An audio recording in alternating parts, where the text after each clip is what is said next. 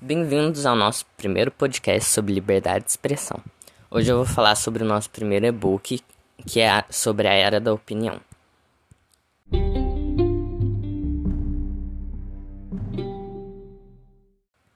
Estamos vivendo uma época em que o nosso ponto de vista precisa ser constantemente formulado, exposto e publicado onde constantemente vemos também pessoas desinformadas ou sem estudo técnico opinando sobre o mundo político, social ou até mesmo científico, sem ter muito conhecimento sobre isso e trazendo muita desinformação. Além disso, a internet tira das pessoas parte do nosso senso de responsabilidade. Como não estou frente a frente da pessoa que, em quem eu estou falando, sou capaz de falar muitas coisas grosseiras ou até mesmo antiéticas pois acredito que não vai haver consequências para as minhas postagens negativas e ofensivas. Essas pessoas se defendem normalmente com frases como estava apenas falando o que penso ou era apenas uma brincadeira, porque eles acreditam que a liberdade de expressão pode defender eles desse tipo de coisa.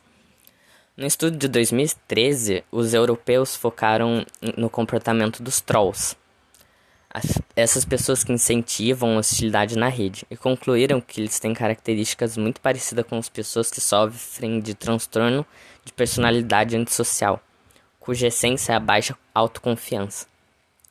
Esse sentimento é uma das argamassas da nossa fundação do nosso país.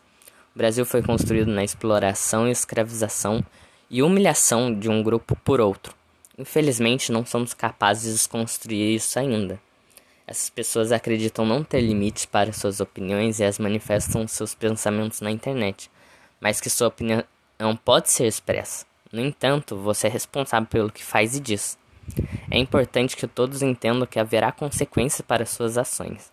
Você pode até mesmo falar o que pensa, mas ainda assim você tem que arcar com isso.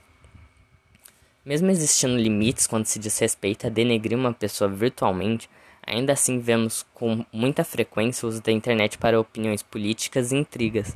Atualmente, grande parte da comunidade das redes sociais são divididos como tribos, de pessoas com opiniões e gostos iguais que veem outros grupos diferentes com negatividade. Esse é um fator para o ódio desnecessário que vemos acontecendo com frequência. Estamos buscando formas de tornar a sociedade virtual menos dividida e agressiva. Para isso é importante se entender o conceito básico do limite da liberdade de expressão. Seu direito acaba quando o do outro começa. Esse e-book foi é, a introdução ao nosso tema e sobre a nossa forma de pensamento e o que estamos buscando. Muito obrigado por terem ouvido.